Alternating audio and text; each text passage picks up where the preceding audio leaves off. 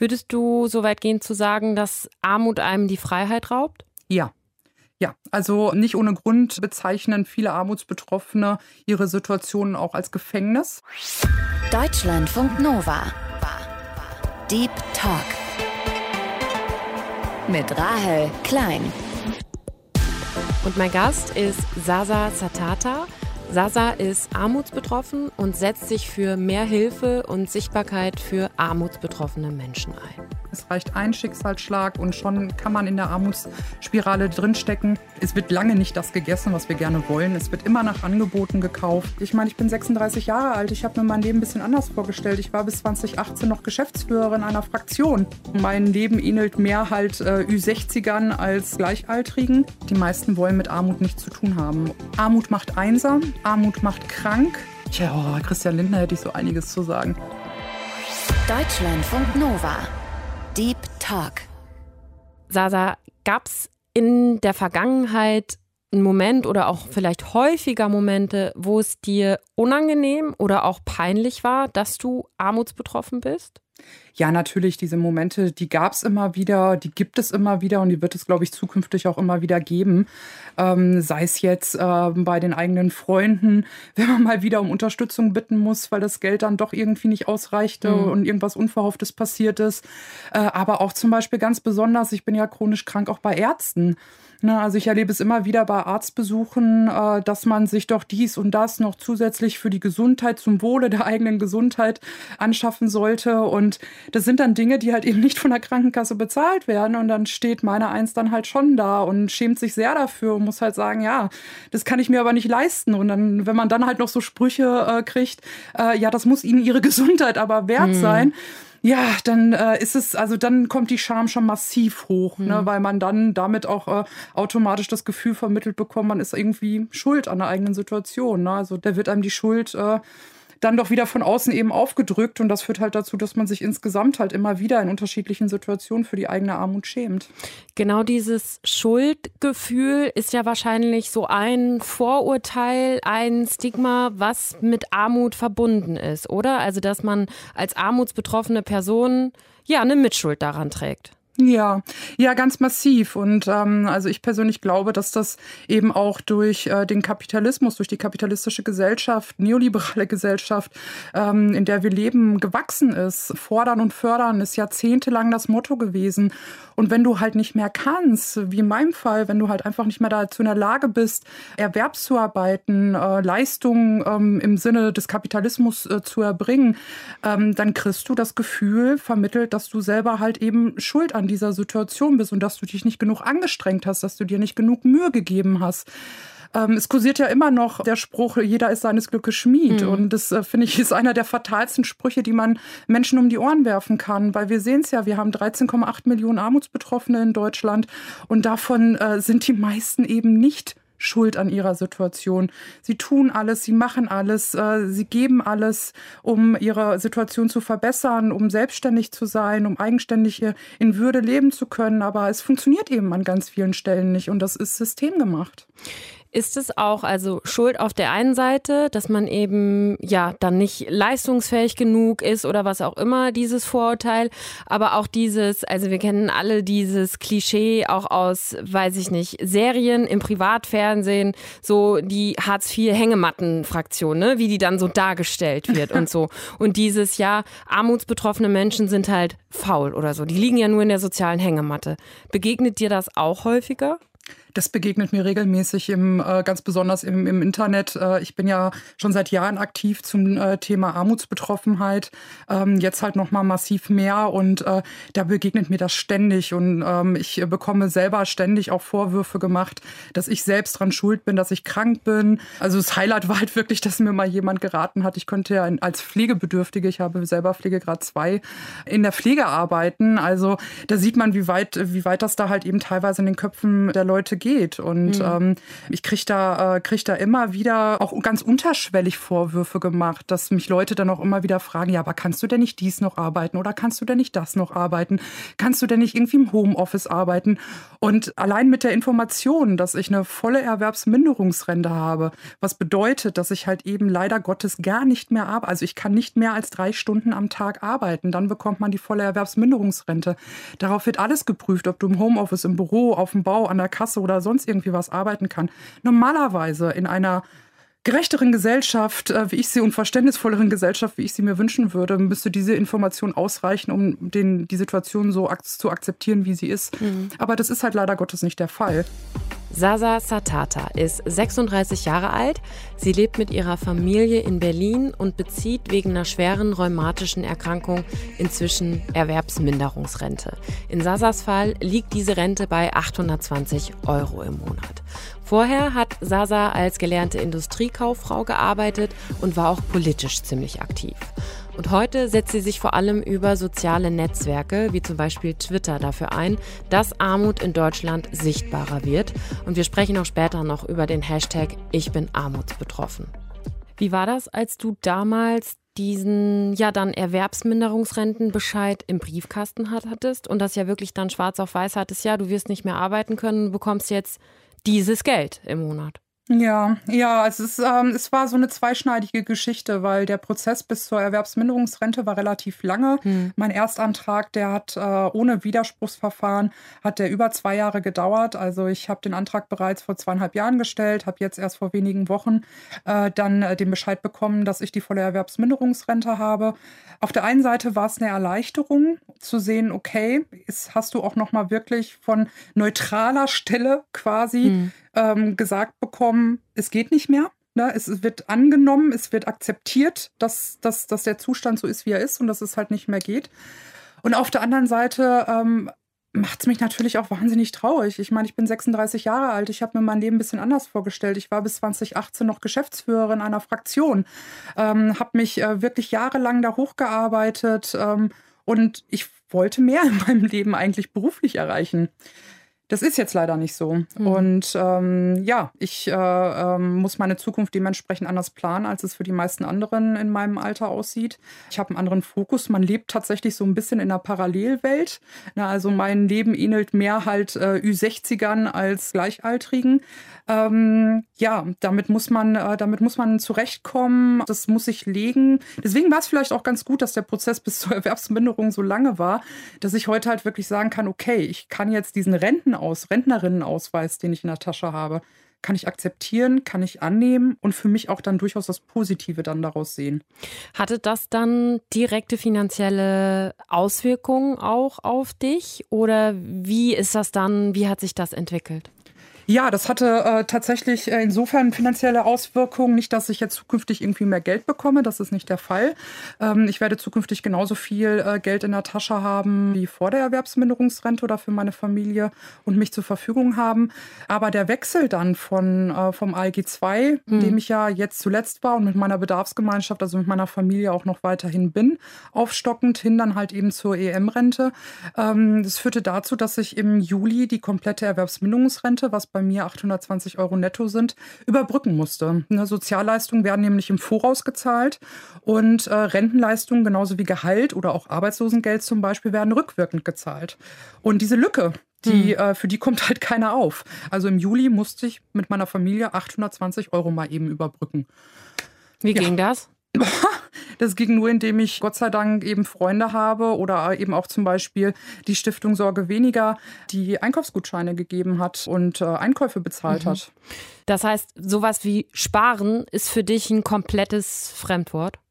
Leider Gottes. Leider Gottes ja. Mhm. Also ich äh, spare zumindest immer ein paar Euros für meine Tochter. Mhm. Die hat ein Konto, äh, wo sie dann auch erst mit 18 drankommt, damit die halt eben hoffentlich ein bisschen besseren Start hat in, äh, in ihr Erwachsenenleben, als ich es damals hatte. Aber da hört es auch schon auf.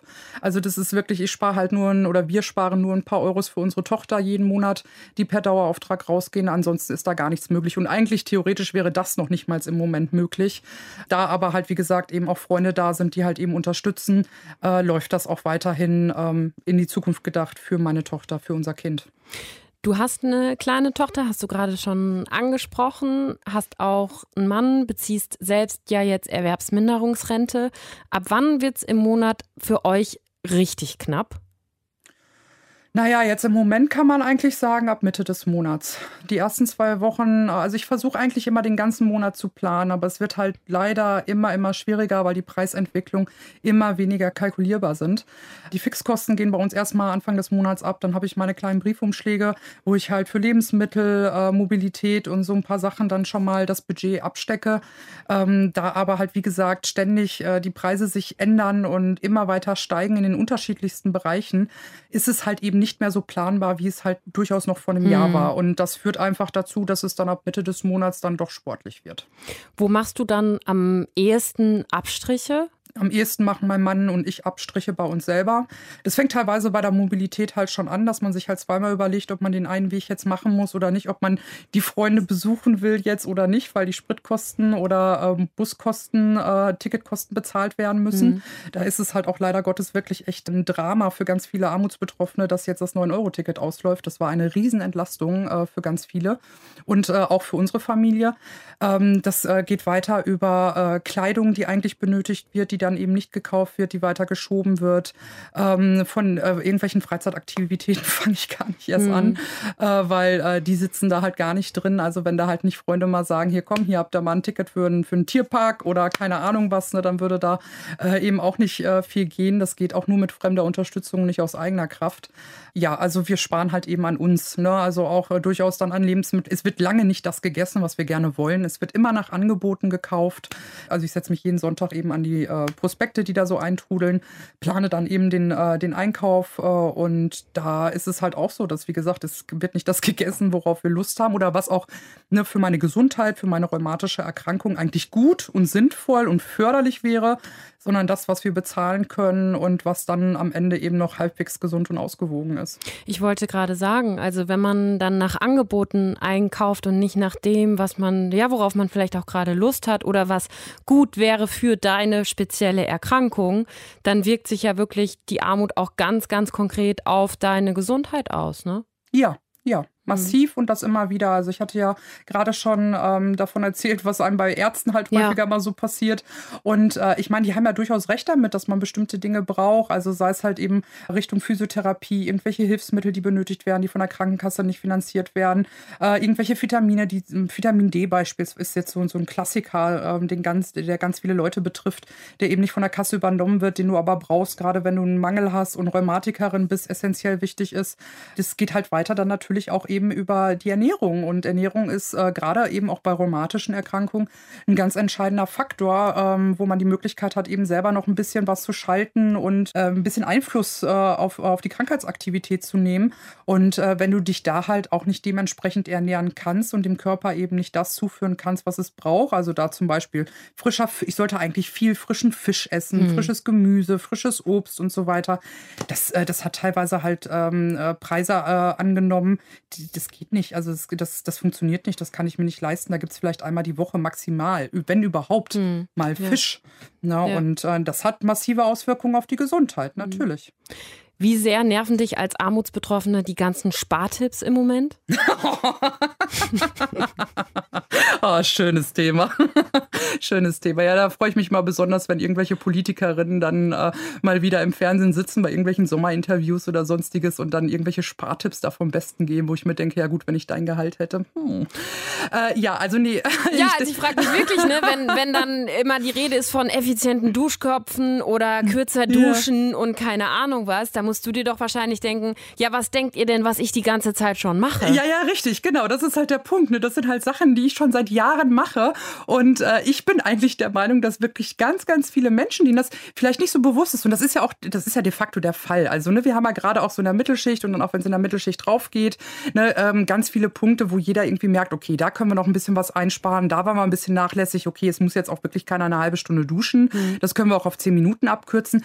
Aber diese ganzen Leute, die könnten glaube ich, bei uns Armutsbetroffenen in die Schule gehen.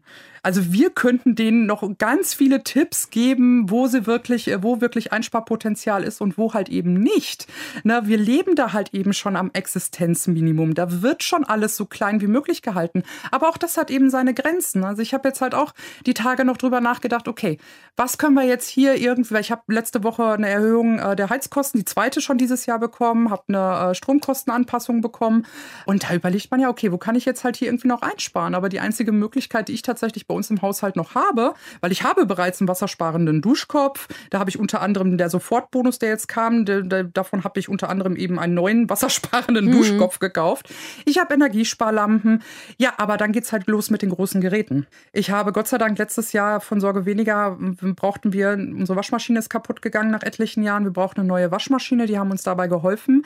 Äh, da haben wir eine, die energiesparend ist, aber Kühlschrank und Herd, ne, die sind halt auch schon alt und die verbrauchen halt auch richtig Strom. Mhm. Und mit ALG 2 oder mit Grundsicherung hast du keine Chance, dir da irgendwie was Neues zu kaufen, was eine bessere Energieeffizienz hat. Ähm, und äh, da, da sind mir dann die Hände gebunden. Ne? Mhm. Also ich habe wirklich bei mir im Haushalt ist jetzt nur noch Kühlschrank und Herd, die ausgetauscht werden müssten und mehr kann ich dann auch gar nicht mehr bei uns optimieren. Das mehr ist nicht ja. drin. Nochmal kurz zum 9-Euro-Ticket, das Sasa eben ja auch schon angesprochen hat. Ab September gilt das ja nicht mehr. Es soll auch erstmal kein nachfolgendes Angebot geben, auch wenn die Mehrheit der Deutschen sich das wünschen würde. Und auch erste Studien dazu zeigen, dass das 9-Euro-Ticket wirklich zu mehr sozialer Teilhabe geführt hat und dass es auch armutsbetroffenen Menschen wie Sasa die Möglichkeit gegeben hat, mobiler zu sein. Ja, und insgesamt ist Sasas Situation einfach ein ziemlich krasses Beispiel dafür, wie sich das Leben durch eine chronische Krankheit mit Mitte 30 komplett ändern und alle deine Pläne über den Haufen werfen kann. Und dass du, wenn du am Existenzminimum lebst, nicht weißt, ob oder wie das Geld bis zum Ende des Monats reichen soll. Und es ist ja, also, ne, wenn du sagst, du guckst auch jeden Sonntag die Prospekte durch, du überlegst, also es klingt, als würde das unglaublich viel ja auch am Tag an Raum und Zeit einnehmen, zu überlegen, wie kann ich das, was ich habe, für mich und meine Familie einsetzen, damit wir irgendwie über den Monat rumkommen. Das klingt so, als wäre das ja auch fast eine tagesfüllende Aufgabe. Ja, das ist es auch. Also neben meiner Krankheit, die halt eben auch ein, äh, ein Teilzeitjob für sich ist, mhm. mit den ganzen Arztbesuchen, Therapien und Krankenhausaufenthalte und was man da nicht alles hat, ähm, ist halt ähm, quasi mein, mein, zweiter Teilzeitjob, ist äh, die Armut zu managen. ne, da halt zu schauen, dass wir halt eben vernünftig leben können. Das sind ja nicht nur die Prospekte. Ne, das sind dann auch äh, Rabattcoupons, die reinfliegen. In den Apps, äh, was es jetzt gerade wo irgendwie umsonst? Wo kann ich halt noch Einsparungen machen? Ähm, ich mache das im Prinzip jeden Tag. Also ich war gerade erst, äh, bevor, äh, bevor ich hier ins Studio gekommen mhm. bin, war ich gerade erst noch beim Rossmann. Ich habe die Rossmann-App, da gibt es dann 10% Rabatt. Ne, das wird dann alles angeklickt und äh, dann kaufe ich die Windeln für meine Tochter. Mhm. Ne, und habe damit dann halt mal wieder einen Euro gespart. Ne? Das klingt äh, vielleicht für Menschen, die ein bisschen mehr Geld haben, jetzt nicht so wahnsinnig viel, aber das läppert sich über den Monat. Da mal 10 Cent, da mal 20 Cent, da mal ein Euro. Ne? Und schon komme ich wieder eine Woche weiter. Würdest du so weit gehen zu sagen, dass Armut einem die Freiheit raubt? Ja. Ja, also nicht ohne Grund bezeichnen viele Armutsbetroffene ihre Situationen auch als Gefängnis. Armut macht einsam, Armut macht krank, Armut sorgt dafür, dass äh, eine sozial, soziale Teilhabe und gesellschaftliche Teilhabe kaum noch möglich ist, insbesondere nicht, wenn eben durch die Armut nach und nach das soziale Umfeld, was vielleicht, vielleicht mal da war, das ist ja auch nicht bei allen der Fall, mit der Zeit einfach wegbricht, weil ja, Armut halt eben schambehaftet ist und leider Gottes die meisten Menschen, obwohl es jeden, wirklich jeden Tag treffen kann, es reicht ein Schicksalsschlag und schon kann man in der Armutsspirale drinstecken, aber die meisten wollen mit Armut nichts zu tun haben und nee, das ist so ein Schmuddelkind und geh mir weg damit. Ja, und es ist halt auch dieses, wenn du sagst, auch soziale Teilhabe, ne? Wenn, weiß ich nicht, dann Freunde, Freundinnen sagen, ja, gehen wir was essen, ähm, so, und du sagst halt, ja, du kannst dir das nicht leisten, kannst nicht mitkommen oder wollen wir zusammen ins Kino gehen oder was auch immer, ne? Genau. Wenn man halt immer nicht mit kann, ja, dann ist man auch irgendwann ja Irg isoliert. Sozial. Genau, irgendwann wirst du nicht mehr gefragt. Hm. Ne? Irgendwann wirst du nicht mehr gefragt, ob du mitkommst. Ja. Ne? Und schon ne, passiert es Stück für Stück, dass die Menschen in der Einsamkeit halt eben landen und dann halt wirklich nur noch, äh, ja, mehr oder weniger zu Hause sind, äh, dadurch auch immer kranker werden, psychische Erkrankungen natürlich auch zunehmen. Deswegen ja, also Armut ist, um es drastisch auf den Punkt zu bringen, ist Armut äh, ein Gefängnis in sich. Sasa, wir haben im Deep Talk immer so eine kleine Spontanitätsübung mit eingebaut, wo okay. ich so ein paar Sätze vorbereitet habe, die du mal vervollständigen könntest. Okay. Der erste Satz lautet: Der schönste Ort in Berlin für mich ist. Boah, das ist eine schwierige Frage. Der Plötzensee. Der Plötzensee? Ja. Warum ist der so schön? Na, es gibt da ein, also erstmal habe ich meinen 30. Geburtstag da verbracht, mhm. deswegen äh, verbinde ich gewisse Erinnerungen damit. Mhm. Und äh, auch wenn das Ufer mittlerweile, äh, ich war jetzt auch schon längere Zeit nicht mehr da, fällt mir gerade mhm. auf. Aber äh, es gibt da halt so eine Ecke, wo man halt auch noch so ein Stück ans Wasser halt kommt und äh, sich mit der Decke wunderbar hinsetzen kann und alles grün ist und man aufs Wasser schaut und aufs Strandbad, aufs Gegenüberliegende schaut. Und äh, bei schönem Wetter ist es, ist es einfach toll, weil du bist halt irgendwie mitten in der Stadt, du bist mhm. mitten im Wedding, aber bist halt trotzdem am See und in der Natur. Das ist sowieso etwas, was ich generell in Berlin liebe. Deswegen ist mir auch gerade so spontan nicht irgendwie ein Ort mhm. eingefallen, aber ja. der Plötzensee ist einer. Ja. Eine Sache, die ich in letzter Zeit über mich gelernt habe, ist. Hm. Ich habe zum Beispiel am Wochenende Laminat verlegt. Das habe ich, das hab ich am Wochenende auf jeden Fall dazugelernt. Ja, da muss ich gerade wirklich einen Moment drüber nachdenken, was ich, äh, was ich gelernt habe. Naja, also eigentlich das Entscheidendste, glaube ich, in den letzten Wochen äh, durch die Bewegung Ich bin armutsbetroffen ist für mich, glaube ich, dass ich ein Stück weit wieder mehr gelernt habe, mich für meine Armut nicht schämen zu müssen, mhm. weil ich nicht schuld bin. Mhm. Das ist doch was ziemlich Gutes. Ja. Also, und sich das auch nochmal bewusst zu machen. So. Ja, also jetzt, wo du, mhm. na, also mir hat noch keiner diese Frage gestellt mhm. in letzter Zeit. Na, aber jetzt, wo ich da halt so drüber nachdenke, ja, das ist halt wirklich das. Na, also dadurch, dass so viele Menschen jetzt auch den Mut haben, äh, durch den Hashtag Ich bin armutsbetroffen Gesicht zu zeigen und ihre Geschichten zu erzählen, das gibt natürlich ein Gemeinschaftsgefühl. Mhm. Und wenn dann halt auch noch ganz viele Menschen dazukommen, die selber gar nicht betroffen sind, ne, sondern eben aus der besagten Mittelschicht oder auch darüber noch kommen und sich trotzdem solidarisch mit einem erklären oder halt eben auch ungefragt äh, Unterstützung anbieten, dann gibt einem das wirklich ein, äh, ein, gutes Gefühl und es baut halt ein ganzes Stück von diesen, von diesen Schuldgefühlen, die man irgendwie permanent hat, äh, ab. Und das ist, mhm. das ist, das ist schön. Das ist wirklich schön. Das ist ein gutes Gefühl. Reichtum bedeutet für mich Reichtum äh, bedeutet für mich äh, zweierlei Dinge. Also ich, ähm, ich würde mich auch auf einer gewissen Ebene als reich bezeichnen. Ich habe eine ganz tolle Familie, ich habe eine großartige Tochter, mhm. ich habe wirklich tolle Freunde, ein gutes soziales Umfeld mir in den letzten Jahren aufbauen können. Also das bedeutet für mich eben auch Reichtum. Also Reichtum im Sinne von gesellschaftlich, soziales Leben, Teil dieser Welt zu sein. Finanziell betrachtet äh, sieht die Welt natürlich anders aus. da, mhm. da würde ich, äh, da würde ich den Reichtumsbegriff halt eben auch nochmal anders diskutieren. Und da ist Reichtum bedeutet für mich da ganz klar finanzielle Unabhängigkeit. Also eben nicht drüber nachdenken zu müssen, was ich jetzt im Supermarkt kaufe, ähm, ob und wenn ja, wo ich den nächsten Urlaub verbringe, äh, wie ich meine Stromjahresabrechnung bezahle, äh, wo ich den nächsten Wintermantel herbekomme oder sonstiges. Also sich über diese Dinge keine Gedanken äh, machen zu müssen, das bedeutet für mich äh, finanzieller Reichtum, mhm. den ich nicht habe. Also ich bin, bin im Herzen bin ich reich, aber auf dem Konto bin ich eine arme Maus. Mhm. Und einen Satz habe ich noch, das würde ich Christian Lindner gern mal sagen. Das, was mir gerade auf der Zunge lag, das darf ich nicht sagen. Na, ich will, also ich würde, ja, ich, oh, Christian Lindner hätte ich so einiges zu sagen. Ähm, mit dem würde ich gerne mal länger als nur einen Satz sprechen. Aber mhm. äh, so der erste Satz wäre, glaube ich, er sollte mal von seinem hohen Ross runterkommen und in der Realität ankommen und sich vielleicht mal ein bisschen mehr unter, äh, unter Menschen begeben, die nicht aus seiner Klasse sind. Ja, also äh, mhm. Christian Lindner hätte ich wirklich eine Menge zu sagen. Ich finde es ganz fürchterlich, was da im Moment läuft. Ich finde es auch ganz fürchterlich, wie er da ähm, oder wie, wie da im Moment ähm, mit seinem mit seinen neoliberalen Ansichten äh, die, die Koalition geführt wird und er halt partout nichts den reicheren, wohlhaberen, Wohlhabenden wegnehmen will, keine Steuererhöhung machen will, aber auf der anderen Seite unbedingt auf der schwarzen Null bestehen will, was letztlich auf unser und somit auch auf meinem Rücken ausgetragen wird. Und ähm, er spielt da mit Existenzen, er spielt mit Existenzen, er spielt mit Leben. Und äh, ich glaube, das ist ihm in dieser Schärfe gar nicht wirklich bewusst, was er da tut. Hast du, es, ich meine, es gab ja jetzt vereinzelte Sofortbonus beispielsweise oder Unterstützungsmaßnahmen. Kommt da genug bei dir an oder wie ist das gerade? Naja, das ist letztlich ein Tropfen auf dem heißen Stein. Na, also wir hatten ähm, ja zwischendurch, also im letzten Jahr gab es ja mal eine kleine Rutsche und in diesem Jahr jetzt auch wieder mit den 200 Euro Sofortbonus. Mhm. pro Erwachsenen und 100 Euro pro Kind und dann nochmal die 20 Euro zusätzlich für armutsbetroffene Kinder die nochmal im Regelsatz halt quasi an, äh, hochgesetzt wurden. Aber das ist halt nur ein Tropfen auf dem heißen Stein. Also man muss überlegen, das ist halt eine Einmalzahlung fürs gesamte Jahr.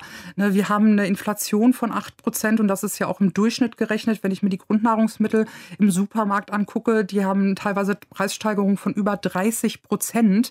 Das fängt das nicht auf. Also da konnte ich halt eben jetzt, die kam ja Gott sei Dank dann auch im Juli, wo ich halt eben die besagten 820 Euro Rente überbrücken mhm. musste. Ne, das hat uns da dann in dem Moment geholfen, aber das war es dann auch schon. Ne? Damit werde ich nächstes Jahr keine Stromnachzahlung bezahlen können, ne? weil entgegen allem, was da so gerne mal erzählt wird, Stromkosten werden nicht vom Amt bezahlt. Äh, das muss alles aus dem Regelsatz bezahlt werden und wenn dann eine Nachzahlung kommt, dann muss man das auch selber bezahlen und zusehen, wie man da irgendwie klarkommt. Da kann man auch maximal wieder ein Darlehen beantragen, aber da hört es dann auch schon auf.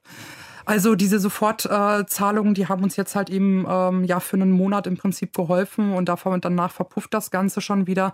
Erst recht halt eben mit, äh, im Hinblick, dass es das 9-Euro-Ticket nicht geben wird. Und ja, die 20 Euro für, für meine Tochter, die wir jetzt mehr bekommen, die sind ja wirklich dauerhaft jetzt erstmal angelegt, bis die Kindergrundsicherung kommt.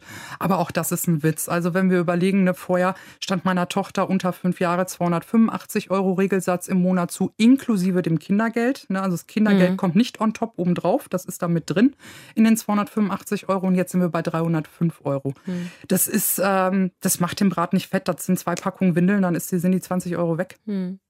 Du hast eben schon den Hashtag Ich bin armutsbetroffen angesprochen auf Twitter. Den gibt es seit einigen Monaten, wo ja Menschen, die armutsbetroffen sind, das auch sagen, ne? die Fotos von sich posten, die ihre eigenen Erfahrungen posten, die was aus ihrem Leben preisgeben, um eben Armut sichtbarer zu machen. Und du machst da auch mit, engagierst dich auch. Hast du das Gefühl, dass sich da was tut, dass ihr gehört werdet? Ja, noch nicht, also noch nicht so, wie ich es mir wünschen würde.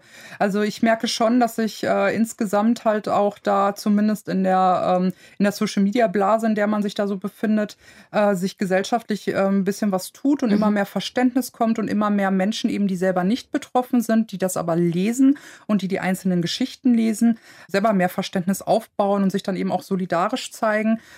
Ich glaube, das braucht einfach auch noch Zeit. Das braucht noch Zeit und Entwicklung, ähm, weil Armutsbetroffene dann natürlich noch mal eine ganz andere, eine ganz andere Last zu tragen haben insgesamt und damit es insgesamt schwerer äh, ist, äh, solche Proteste auf die Beine zu stellen durch die mangelnden Ressourcen, die da sind. Aber was, äh, was ich äh, ganz wichtig finde und was ich wirklich gut finde, was äh, ich bin Armutsbetroffenen, äh, ich, also der Hashtag ich bin mhm. armutsbetroffen in äh, den letzten Monaten bewirkt hat, ist halt wirklich mal aufzuzeigen, wie divers Armut ist. Eine Armut ist halt eben nicht, erstmal nicht der Klischee-Hartz-IV-Empfänger, den man bei RTL 2 vielleicht so gezeigt mhm. bekommt, ne, sondern das sind Kranke, das sind äh, Menschen, äh, das sind pflegende Angehörige. Mein Mann zum Beispiel auch. Mein Mann ist mein pflegender Angehöriger. Der wird alleine vermutlich niemals aus der Armut rauskommen, weil ich werde ihn immer wieder zu Hause brauchen. Das sind die Aufstockerinnen, die arbeiten gehen, teilweise nicht nur einen Job haben, sondern zwei, drei Jobs haben, damit die Familie aber nicht ernähren können und auch wieder zum Amt gehen müssen. Ne, das sind die Alleinerziehenden, ne, die sich teilweise, wir haben bei uns in der, in der Berliner Gruppe auch eine Mutti, die ist alleinerziehend mit vier Kindern. Ne, davon sind zwei auch noch pflegebedürftig.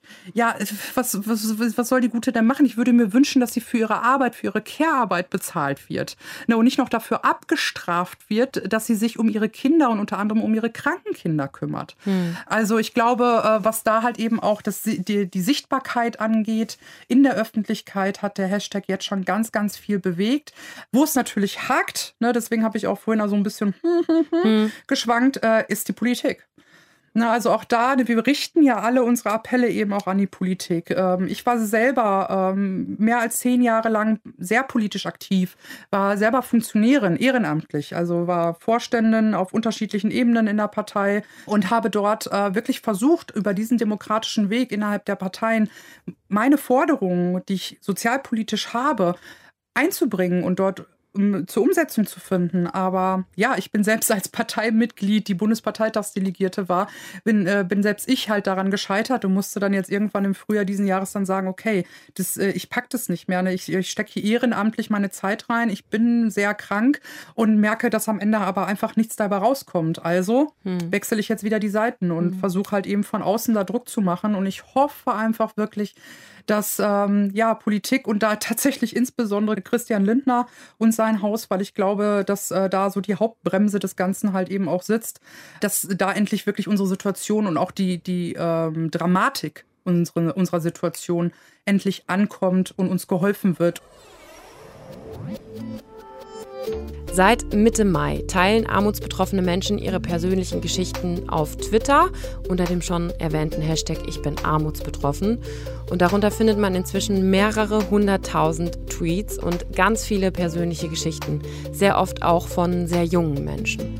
Und wenn man sich das durchliest und selber nicht von Armut betroffen ist, merkt man erstmal wieder, wie unfassbar privilegiert man ist und dass man alltägliche Dinge für total selbstverständlich nimmt, die es für viele Menschen mit wenig Geld aber gar nicht sind. Also sich neue Unterwäsche leisten zu können zum Beispiel oder dringend benötigte Medikamente. Und inzwischen ist Ich bin armutsbetroffen nach eigenen Aussagen zu einer basisdemokratischen, linken, parteiübergreifenden Bewegung angewachsen, die Druck auf die Politik ausüben will und die sich auch zu Demonstrationen verabredet. Was wären zum Schluss ganz kurz vielleicht so Bullet Point-mäßig die drei wichtigsten Forderungen? Na, die wichtigsten Forderungen sind, sofort die Regelsätze anzuheben und äh, das halt eben auch dann für alle Betroffenen. Also da, wir sprechen ja nicht nur von Hartz IV, ALG II, sondern da eben auch von der Grundsicherung. Wir sprechen auch von Leistung nach dem Asylbewerberleistungsgesetz. Also auch etwas, was viele Menschen gar nicht wissen. Geflüchtete, die in diesem Land nur geduldet sind, die äh, bekommen nicht mehr als Hartz-IV-Empfänger. Nein, sie bekommen deutlich weniger. Ähm, und wenn es ein festgelegtes Existenzminimum in Deutschland gibt, dann sollte das doch bitte wirklich für alle Menschen gelten und nicht äh, da Menschen erster, zweiter, dritter Klasse aufgemacht werden. Also da wirklich vollumfassend die Regelsätze anheben und eben die Sanktionen abschaffen. Die sind einfach menschenunwürdig. Es gibt ja jetzt Gott sei Dank ein äh, Sanktionsmoratorium, aber halt eben auch in dem Referentenentwurf fürs geplante Bürgergeld äh, sind weiterhin Sanktionen auch vorgesehen. Ich halte das für absolut kontraproduktiv. Es darf niemand unter das Existenzminimum fallen. Und dann gehört eben auch dazu, dass es keine Sanktionen mehr gibt, dass an dem Geld nichts mehr gestrichen werden kann. Das sind eigentlich meine, das sind eigentlich die wichtigsten Forderungen im Moment. Eine dritte Forderung vielleicht noch, also die, die dann schon in die andere Richtung geht. Es muss natürlich auch, weil dann kommt wieder die Frage, ja, wie wird das Ganze, wie soll das Ganze denn finanziert werden? Ja, Steuern rauf. Na, also wir reden ja aktuell über eine Übergewinnsteuer, beispielsweise Vermögenssteuer äh, und so weiter und so. Kapital vernünftig besteuern. Es kann ja nicht sein, ne, dass Arbeitskraft halt äh, äh höhere, höheren Steuersätzen ausgesetzt ist als Kapital. Ne? Du kannst halt heutzutage eigentlich nur noch mit Kapital reich werden und nicht aus eigener Arbeitskraft. Ne? Also das wäre dann quasi so die, die andere Seite, wo aber auch äh, diverse unterschiedliche kleinere Forderungen daraus resultieren. Mhm. Ne? Aber das wäre, also dritte Hauptforderung ja. wäre dann eben, da muss, äh, da muss äh, was passieren, damit eben dann auch Geld in die Kassen kommt, um das auffangen zu können. Sagt Sasa Satata im Deep Talk auf Deutschlandfunk Nova. Ich danke dir ganz herzlich für deine Zeit, Sasa. Gerne. Ich, ich habe mich sehr gefreut, heute hier sein zu dürfen. Das war der Deep Talk für diese Woche. Ich bin Rahel Klein. Danke euch fürs Zuhören. Bis ganz bald. Deutschlandfunk Nova. Deep Talk. Jeden Mittwoch neu auf deutschlandfunknova.de und überall, wo es Podcasts gibt. Deine Podcasts.